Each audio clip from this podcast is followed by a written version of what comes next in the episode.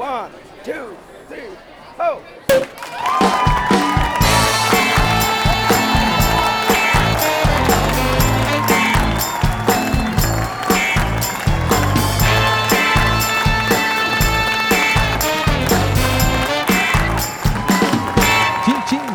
Sejam bem-vindos ao Saca Rolhas, o podcast mais divertido de vinhos que você já ouviu.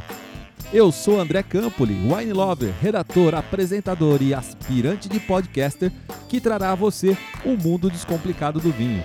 Agradeço o seu play pelas plataformas Spotify, Deezer e iTunes e também pelas redes sociais Instagram e Facebook. Basta procurar por arroba sacarolhasoficial. Caso queira mandar um e-mail, escreva pra gente, anota aí. sacarolhas oficial arroba outlook.com. E como sempre, recomendo apreciar cada minuto desse podcast sem moderação, pois ele foi feito para você. Se beber, não dirija, mas se for beber, chame o papai. Este programa não é recomendado para menores de 18 anos. No episódio de hoje, a Mari Lautete e eu conversamos com uma turma de responsa em que trouxeram vários assuntos do mundo do vinho. Fico feliz por você ter ido para lá, ter curtido bastante e ter voltado vivo, né? Mas Calma, André, quem sabe esse ano a gente te convida. Vi que nem eles, nem eles consomem a uva que não vamos mencionar. Eu não gostava de vinho brasileiro. Quarentena é o melhor momento para desapego, gente. A confraria foi tão legal que nós dividimos o episódio em duas partes para você não perder nenhum minuto. Aproveite esse momento de confinamento, encha sua taça e venha se divertir com a gente sem moderação, pois esse podcast foi feito para você. Ah, eu tenho, eu tenho um amor explícito por Carmené. Se quiser ajuda pra desapegar, tamo nessa. Eu não consegui tietar com o Rodrigo porque era muita mulherada na volta dele. É isso, não. Tá todo mundo com vinho brasileiro, cara. Eu fui na mesma, só que o meu já acabou. Ah, cara, eu tenho duas raridades aqui. Verdade, descobri na fila do banheiro. Hashtag desapega, hashtag partiu Criciúma, bora.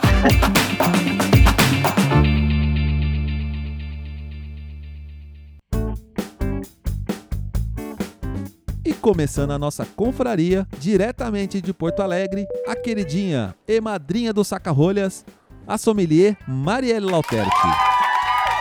Oi! Tô muito feliz de estar aqui com vocês hoje. Essa sala tá cheia de gente linda. Mari, vamos fazer um programa muito show hoje com a sua turma aqui, combinado? Ai, ai, ai. Tô com medo. E diretamente do Rio de Janeiro, ela que é uma sommelier de mão cheia, autora do blog Vila Vinífera, Sabrina Treze. Oi, gente, boa noite. Muito feliz de estar aqui com vocês, a gente conversando um pouquinho é, sobre esse momento assim tão delicado no mundo do vinho. Diretamente de São José dos Campos, o cara que tá bombando no YouTube com seus vídeos do Clube Vinhos de Bicicleta. É ele, Rodrigo Ferraz. E aí, galera, tudo bem? Hoje, mais do que nunca, saúde. Muito bem.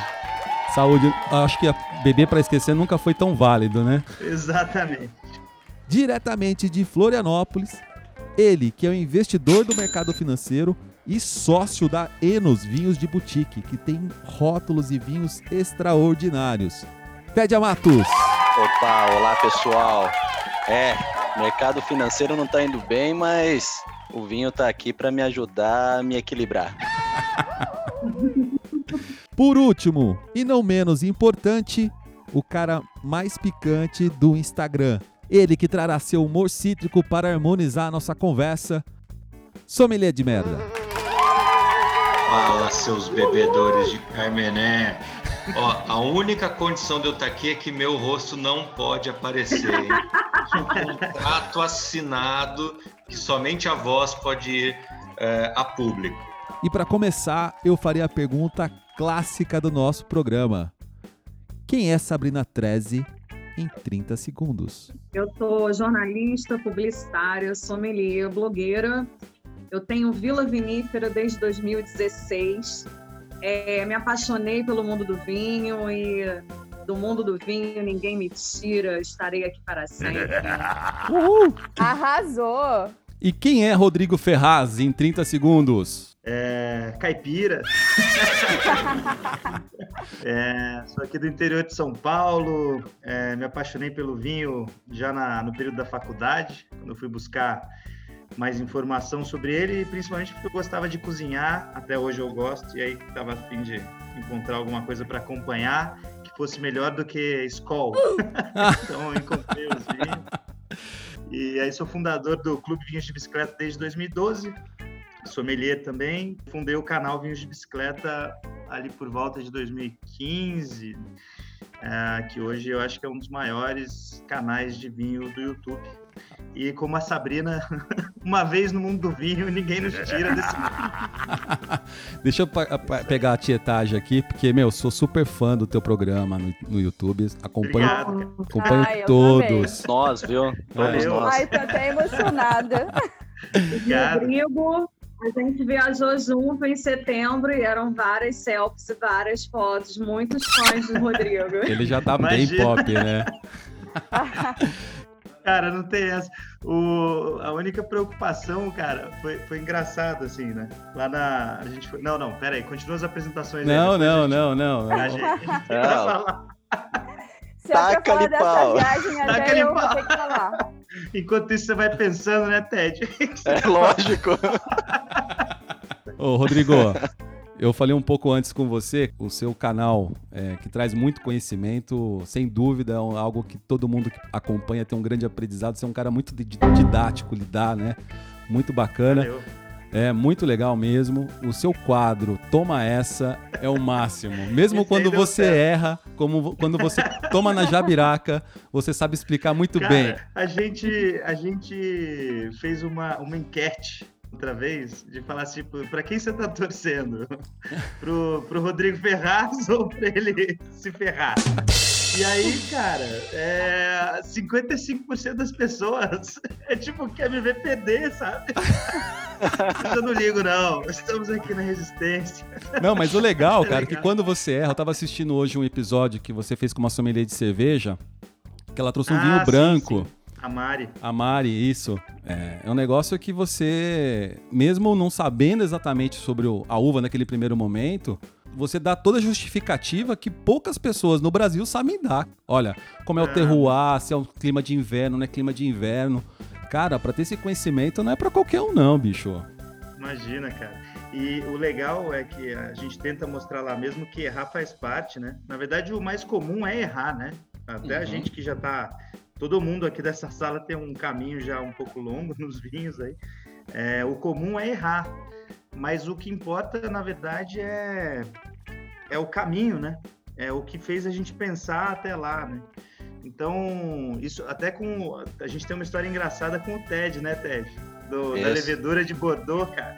Aham. A gente, aquilo foi legal pra caramba, cara. Porque eh, eu tava um- num vinho lá, a gente tava entre um, um vinho nacional, mas ele tava com algumas características e tal de vinho do velho mundo, né? Uma rusticidade interessante, uma fruta misturada com madeira e tal, uma rusticidade. Eu falei, puta, cara, mas isso aqui tem caráter de Bordeaux também e tal. Daí depois vem o Ted e fala, pô, eu uso levedura de lá, de Bordeaux, cara. E com certeza passa influência.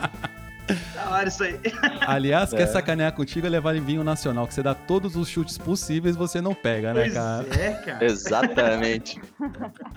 Mas o Ted sabe falar melhor disso aí. É, eu acho que vinho nacional, de fato, hoje em dia, isso, é, isso eu acho que é, é passageiro. Mas hoje em dia ainda é o estilo de vinho mais difícil ali de adivinhar cegas, porque a, a cultura de produção do vinho nacional está se moldando, né, cara? A gente testa de tudo por aqui, né? É, o que tem mais é, é teste. Né? A gente É. testa a levedura, testa a tipicidade, testa a casta, terroir, e a gente ainda não encontrou é, aquele equilíbrio. A gente está vendo o potencial de cada uma das regiões com determinadas castas e, e a gente está tentando se especializar em algumas coisas. Né? A gente, nesses testes da, da Enos, a gente já encontrou terroirs para tipos de uvas. Só que o que a gente mais gosta é fazer algo diferente. Então é sempre buscar novidade. Ultimamente eu tenho acompanhado muitos vinhos nacionais, os vinhos brasileiros, né? Sou super fã, cara. Minha adega tá. Mais da metade delas são vinhos brasileiros. De tudo quanto você possa imaginar. Né? Você vai falar, ah, esse aqui é um italiano, não, é brasileiro. Pô, esse vinho aqui, ele tem um novo mundo, tem um velho mundo. Cara, maioria é brasileiro com características muito, muito diferentes. Isso é muito legal de provar o vinho brasileiro. Os estilos, exato. Eu- lá na, lá na. E o mais engraçado é que quanto mais a gente estuda sobre vitivinicultura nacional, ainda surgem terroirs novos, né, cara? Que nem Uhum. tem o Mas Renato Cárdenas lá em Mariana Pimentel fazendo vinho. Galera aqui do terroir de São, de, do terroir do inverno aqui, super recente essa história de norte do estado de São Paulo e sul de Minas Gerais, cara. Tá demais. O a Brasil gente tem uma tá. vinícola, inclusive, no Rio de Janeiro, né? Não sei se vocês sabem. A gente Sim. tem uma vinícola na região serrana do Rio de Janeiro, a Vinícola Inconfidência. É a única, por enquanto, do Rio, mas promete também. Legal, muito bom. Isso aí é.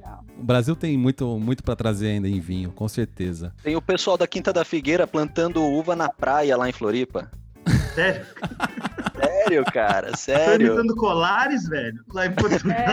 É. Oi, tem coisa boa lá. É, da hora. Ted, agora é a sua vez, cara. Você teve tempo demais para pensar. Quero saber quem é o Ted Amatos em 30 segundos. Bom, Ted Amatos é um lunático administrador que fez todas as especializações em mercado financeiro. Eu entrei no mercado financeiro em ano de crise, em 2008, nunca mais larguei. Sempre fui fã de vinho, desde pequeno, mas eu sempre fui um cara que odiava vinho brasileiro, acredita nisso? Olha, né? E foi numa degustação às cegas que o Léo Cades é, me deu um tapa na cara com vinho nacional. E desde então eu me apaixonei tanto que virei sócio da Enos. que legal. Né? E só para mim, só pra, mente para dar um exemplo, hoje a minha adega aqui em casa, eu acho que tem um vinho estrangeiro, o resto é tudo nacional. Né? E a minha quarentena aqui tem, eu acho que 90 garrafas, eu acho que dá para passar. Aham. Se só, vamos fazer uma aposta aqui. Se essa quarentena acabar antes, você poderia dividir com esse grupo um pouco desses vinhos. O que, que você acha?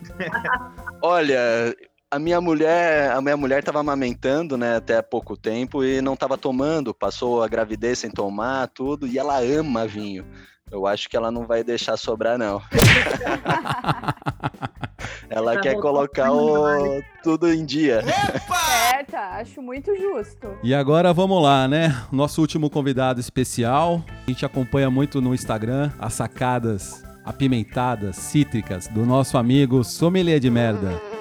Quem é você, meu amigo? Explica para os nossos ouvintes aí, como você apareceu no mundo do vinho. Bom, eu também sou sommelier, hoje eu sou proprietário de uma loja importadora de vinhos, mas a minha história com vinho é bem recente, para falar a verdade. Eu comecei a, a consumir vinho na virada de 2014 para 2015, ou seja, quando eu comecei a beber, eu já assisti o Rodrigo fazendo vídeos É no vídeo de bicicleta, é verdade. Então fica aqui um registro. Aprendi a tomar vinho assistindo o Rodrigo.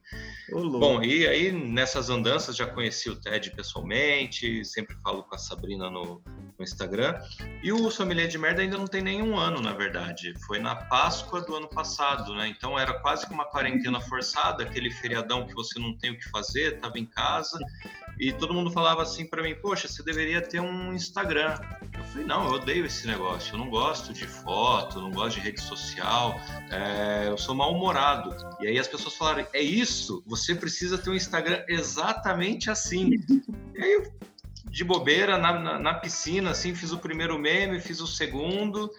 E, putz, aí virou o que virou, né? Agora a gente faz um monte de amizade, viaja para os lugares, né? Tudo por causa do sommelier de merda. Mesmo dando uma cutucada Oh, né, yeah. na galera, né? O pessoal entende, que é uma cutucada com carinho.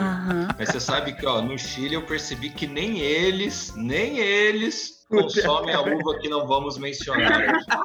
Eles falam assim, vocês brasileiros gostam, né? Como quem diz, como é que vocês tomam isso? Mas beleza. faz parte. Certeza que você trouxe um Purple Angel na, na mala. Não, não trouxe porque eu não tava na região, mas trouxe outras coisas. Mas não tinha Carmener. É mentira. Mentira, um- uma tinha na- no blend, verdade. 5%, né? De- de- 10%, ele é um temperinho de pimentão.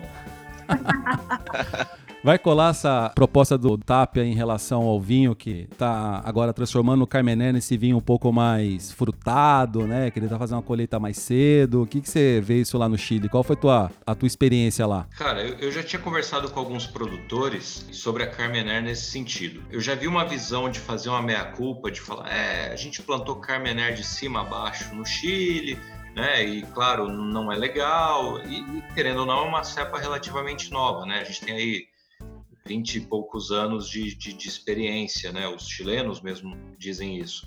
E aí agora descobriram que você tem um terroir mais legal ali no Pelmo, né? no Colchagua, e eles ainda estão fazendo experiências. Então, por exemplo, um, um, dos pontos legais que eles falaram, pô, se a gente começar a tirar as folhagens próximo dos cachos, a gente evita de passar um pouquinho dessa pirazina, consegue conservar melhor a fruta e tal. E na outra mão, eu vejo o produtor falando assim, cara, a gente quer, a, a uva é isso, a gente quer tirar exatamente essa característica, fazer uma colheita mais precoce, então vinho com uma acidez brutal, de repente essa parte herbácea aparecendo, mas aí você fala, pô, o produtor quis fazer dessa forma, não é um negócio que chegou porque falta qualidade, é porque é um estilo, é uma característica. Aí acho legal, quando você já está brifado que a proposta foi essa e que você entende que é um, que é um vinho de qualidade.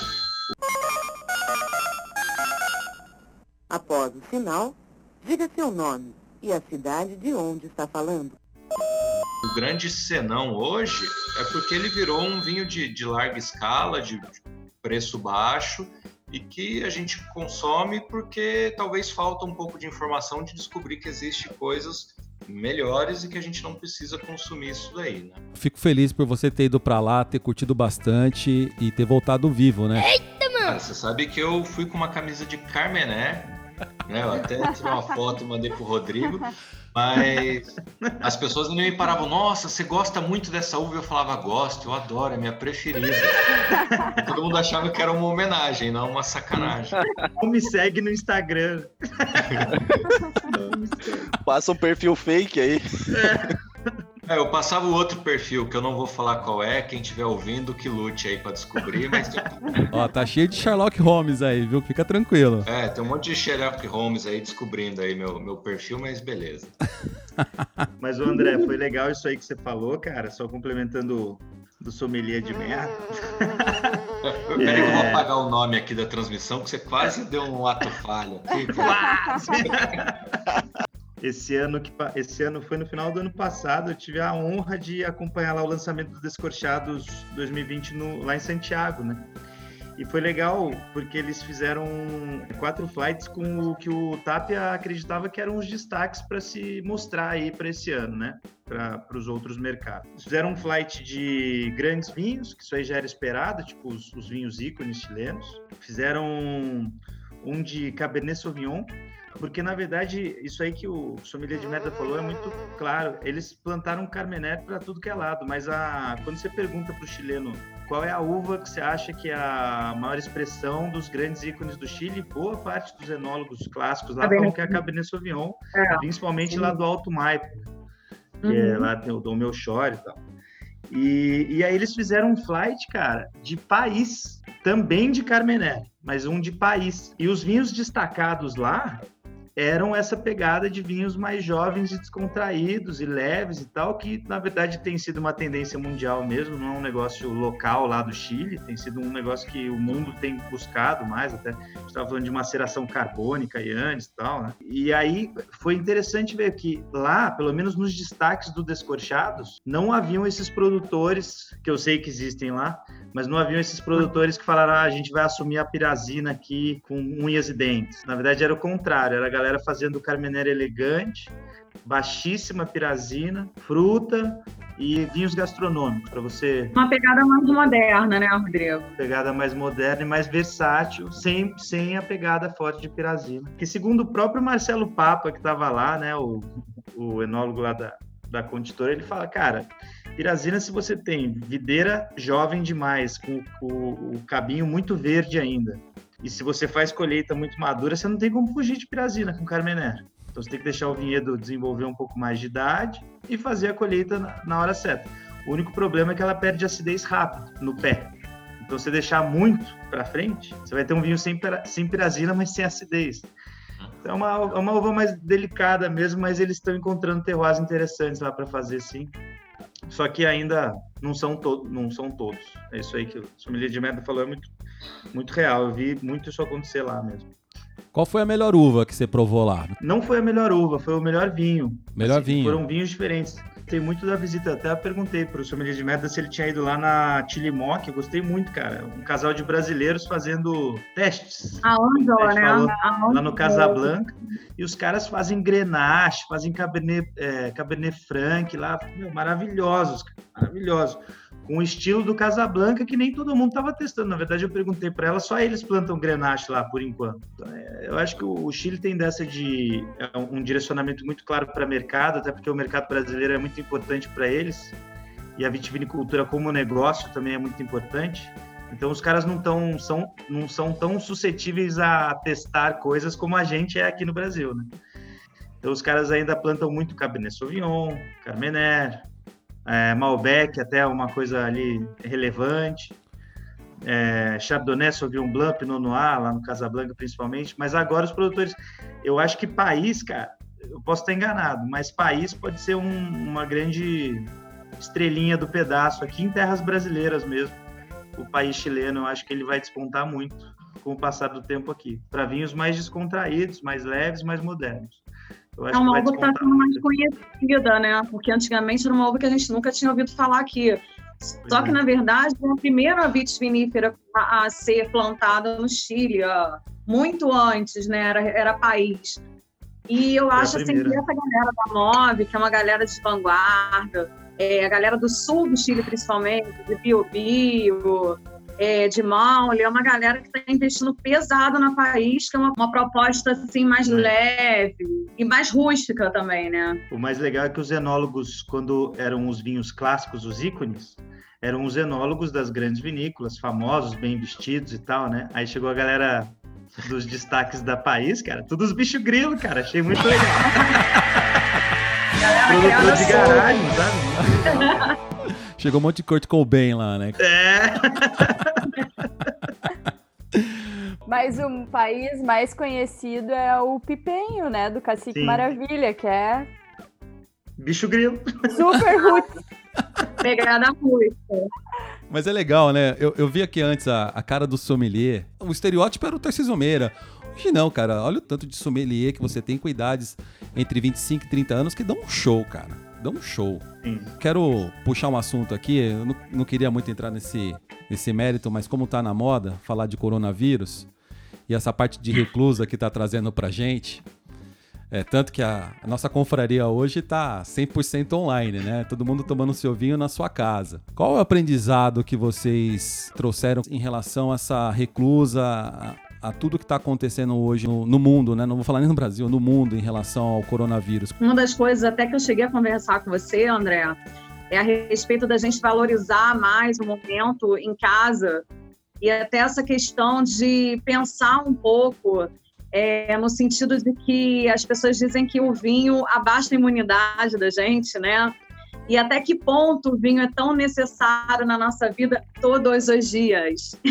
Isso é muito interessante, porque a gente começa a perceber que você dá um pouco mais de valor tendo uma degustação mais meditativa, mais reflexiva na sua casa, né?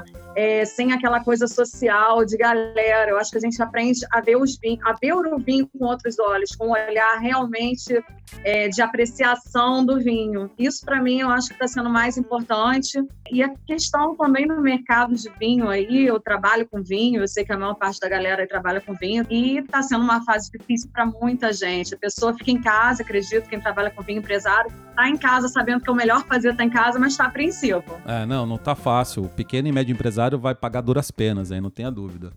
O que você falou das pessoas começarem a tomar um pouco mais com avaliação do vinho, é, refletir um pouco mais durante a bebida, diminuir o consumo em relação à quantidade, mas aumentar a qualidade. Eu acho que. Ó... O vinho é muito bom, gente, mas vinho é uma bebida alcoólica.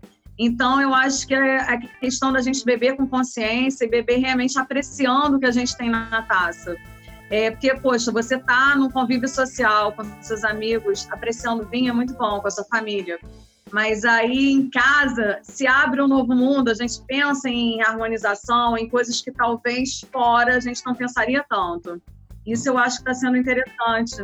E para colocar a leitura em dia, né, gente? Tem muita leitura bacana sobre isso. A gente está muito preso à internet, não tem isso, né? É, eu tô lendo dois livros ultimamente, eu não terminei de ler nenhum, mas eu tô lendo a história da Vivi Clicô e Vinho e Guerra. Gosto muito. A Viúva Clicô foi o primeiro livro de vinhos que eu comecei a ler, que me interessou, que me despertou para o mundo do vinho, lá pelos idos de 2005. E o Vinho em Guerra já virou clássico é, sem dúvida, eu acho até que a gente pode fazer até um paralelo um pouco com o que a gente está vivendo hoje em dia. é, sim, é, é verdade, é verdade. É um momento bem crítico.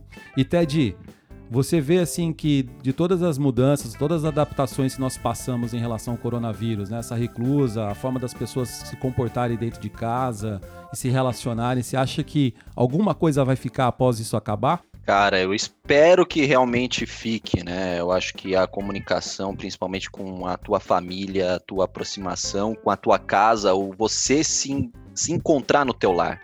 Né, eu acho que poucas pessoas se sentem bem em casa, usam o teu tempo ali na, na casa para se encontrar. Eu vejo, assim, as pessoas no, no, início não levaram muito a sério, né? Continuaram saindo, eu até mesmo tive que fechar a janela aqui, que é um barulho de carro passando aqui perto.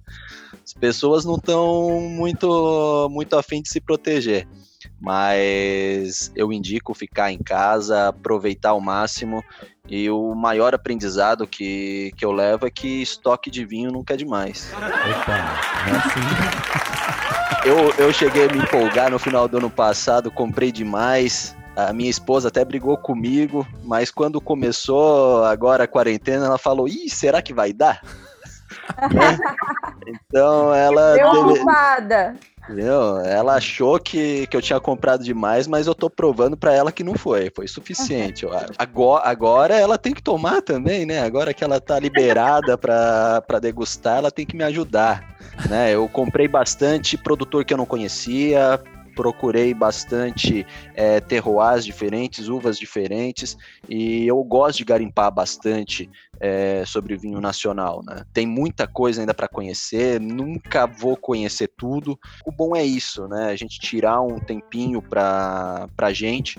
Por mais que eu não tenha esse tempo todo, uma vez que mercado financeiro a gente atua de qualquer canto, né? Exato. Qualquer lugar a gente está atuando. É, eu acho que eu estou trabalhando mais ainda agora do que antes. Todo mundo tem comentado isso, viu? Sim. Estou trabalhando muito mais uh, agora, mas o, o tempo que eu tenho, eu desligo o meu computador, eu apago da memória o mercado financeiro, vou junto do meu filho, vou junto da minha esposa e abrir um vinho para relaxar, né? E como a Sabrina falou também, moderação sempre. Né? Antes com os amigos a gente acabava se empolgando, tomando um pouquinho demais. Agora a gente vai tendo um consumo mais consciente, né? Tomando umas duas tacinhas, três tacinhas, deixando. Agora eu tô sabendo o que é resto de vinho, né? Eu nunca sabia o que era sobras de vinho. Agora eu tô sempre deixando uma tacinha pro dia seguinte. Assim eu testo um pouco a evolução dele também. Afinal de contas, né? De porre já basta o Secret Break. Pois é. Talvez essa semana tenhamos outro, viu? Oh, não! Nem fala. Eu acho que tem algumas garrafas minhas aí na, nessa adega, hein, Teddy? Na, ah, com certeza. Tem umas duas caixinhas aqui que vieram do, da tua loja. É. Muito bem, avaliação ótima, entendeu? Essas aí, ó, nota 10. Sim, olha, tudo que, que eu peguei de, de vocês, ó, 100%.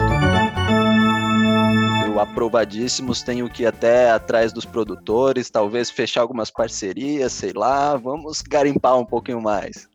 Isso aí, olha aí, uma boa oportunidade, né, agora esse esse pequeno ócio. Ô Ted, poderia abrir pra gente aí, né? Qual foi o, a inspiração que te trouxe a tanto a produção do vinho quanto a, aos rótulos é, que foram criados, que é um pouco fora da caixa comparado aos vinhos que a gente tem hoje no mercado, né?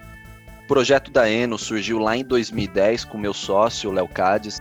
Ele que é o lunático criativo, né? Ele que, que é um editor de livros extremamente inspirador, é uma pessoa fantástica. Eu acho que todo mundo deveria ter a oportunidade de trocar uma meia hora de palavras com ele, que é uma pessoa encantadora. Em 2016, quando a Enos ia iniciar comercialmente, numa degustação às cegas, ele me apresentou os vinhos da Enos. E eu, como o Rodrigo, eu, nossa, cara, que francês sensacional, né? Eu tava no, numa de Bordeaux e ele me abre um Cabernet Franc que eu, nossa, incrível isso aqui. Eu, e como que você trouxe uma garrafa da França sem rótulo? Como assim? Daí ele deu risada e falou: não, é brasileiro. O quê? Eu não gostava de vinho brasileiro. E agora você me apresenta isso? Não, tenho que conhecer mais, eu tenho que buscar mais, porque até então as experiências que eu tinha, eu venho de São Paulo, né? Da época onde a gente tinha importadoras com vinhos franceses, italianos, bem baratos, né? No início da, do plano real ali, no final da década de 90, é, início dos anos 2000, você tinha vinhos muito bons e com preços bem acessíveis e que os brasileiros eram efetivamente caros e que quando a gente provava era muita diferença de qualidade. E eu achava que, que isso foi por sempre, que continuou. E daí eu voltei em 2016 a experimentar o vinho. Daí o Léo me chamou para ajudar ele a vender. Ele, ah, eu não, não entendo muito de venda, eu não, não, não sei vender, eu preciso de ajuda. Daí eu, cara, eu não vou te ajudar a vender. Eu só vou te ajudar se eu for teu sócio. Ah, e foi bem. assim, e foi assim que eu entrei na sociedade da Enos. Desde então a gente vem construindo o portfólio de produtos juntos. A maior parte da- das coleções é criação do Léo. Né, o Léo sempre está inspirado e quando ele tem uma inspiração é tiro certeiro. Vou contar até uma história engraçada aqui para vocês. Engraçada, mas também que traz bastante saudade. O, teve um vinho, um rosé que a gente desenvolveu, que a gente estava tentando se inspirar para ver qual rótulo que seria.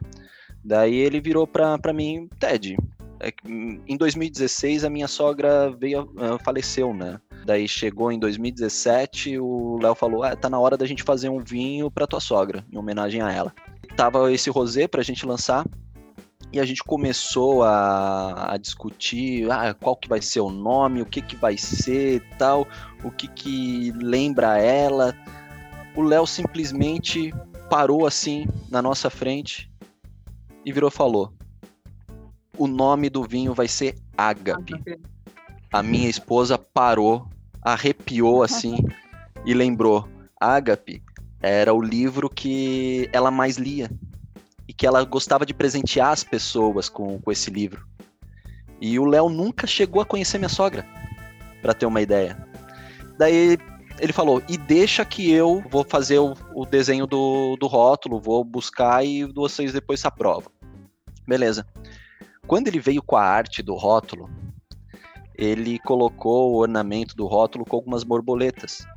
E ele falou: "Ah, Eu achei bonito, só isso. Daí depois a gente foi buscar a espécie daquela borboleta, é a espécie Vanessa, que é o nome da minha esposa. Então ficou uma homenagem perfeita. Ágape, o amor que transforma. E realmente foi o amor pelo vinho que transformou a, a minha vida, a vida da minha esposa. E hoje, por mais que a Enos não seja o nosso ganha-pão, é o que nutre a nossa alma. Cara, que história E esse- legal, hein? Muito legal, fiquei até emocionada. Eu acabei até provando esse vinho na época, mas não sabia dessa história. Muito legal. Poxa vida, olha gente, o papo tá muito bom. Eu quero ver se vocês topam a gente continuar essa conversa. E aí a gente tem uma parte ainda pra pra discutir aqui. O que, que vocês acham? Vamos seguir? Vamos embora. Então, assim, ó, Bora lá. Pra quem tá nos ouvindo, a gente vai transformar esse episódio em duas partes. Essa primeira parte a gente falou da Enos. Na segunda a gente vai explorar também com todos os participantes as suas histórias. Então não perca o próximo episódio, continuação deste aqui, ok? Vamos lá.